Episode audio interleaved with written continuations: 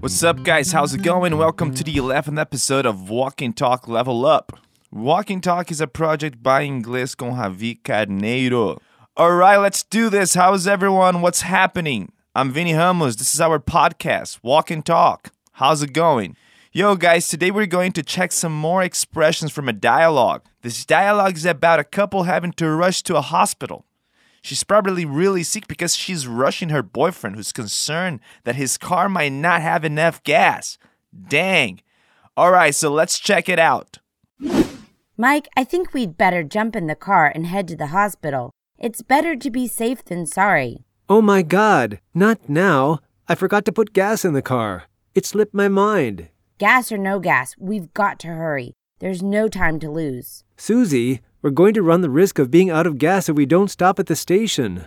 That's easy for you to say. You're not the one who is going through this. I want to get us to the hospital in one piece, okay? Yo, one more time.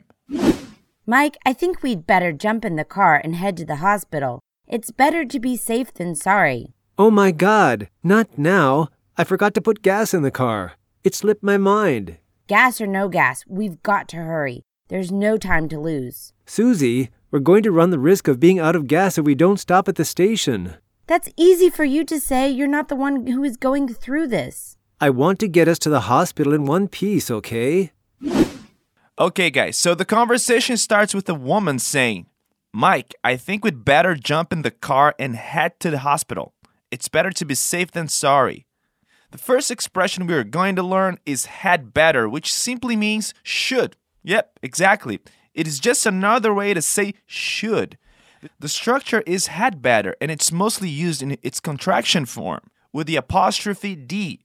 Let's check some examples out with this contraction. Repeat after me. We'd better be at the meeting tomorrow. Say it again. We'd better be at the meeting tomorrow. Good. Now say, you'd better go and speak to him in person. Say it again. You'd better go and speak to him in person. Awesome. Very good. Our second expression, she says, it's better to be safe than sorry. It's actually a proverb which means it's wiser to be cautious than to be hasty or hash, and so do something you may later regret, for example. Repeat after me. It's better to be safe than sorry. Say it again. It's better to be safe than sorry. Awesome. Then her partner says, Oh my god, not now. I forgot to put gas in the car. It slipped my mind. The expression here is to slip one's mind, which means to be forgotten, especially of an obligation. Let's check here some more examples. Repeat after me. I'm sorry I forgot your birthday. It totally slipped my mind. Say it again. I'm sorry I forgot your birthday. It totally slipped my mind. Perfect. Now say, I meant to pick up the food, but it slipped my mind. Say it again. I meant to pick up the food, but it slipped my mind. Great. Then she answers, Gas or no gas, we're going to hurry. There's no time to lose. She really seems to be in a hurry. He says, Susie, we're going to run the risk of being out of gas if we don't stop at the station.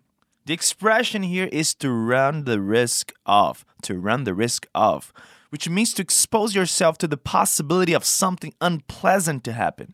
Check these examples out. Repeat after me.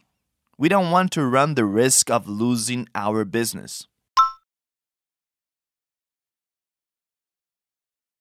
Say it again. We don't want to run the risk of losing our business.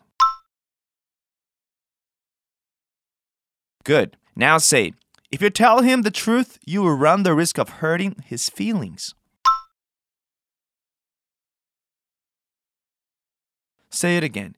If you tell him the truth, you will run the risk of hurting his feelings. Very good. Then she says, That's easy for you to say. You're not the one who's going through this. Wow, she seems to be mad at him. The expression here is to go through something, which means to experience a difficult or an unpleasant situation. Let's see some more examples. Repeat after me. She's gone through a lot to achieve what she has. Say it again. She's gone through a lot to achieve what she has. Great. Now say, he went through difficult time when he lost his job.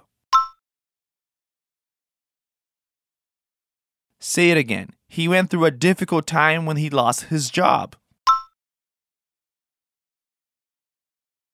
Perfect. Then he says, I want to get us to the hospital in one piece, okay?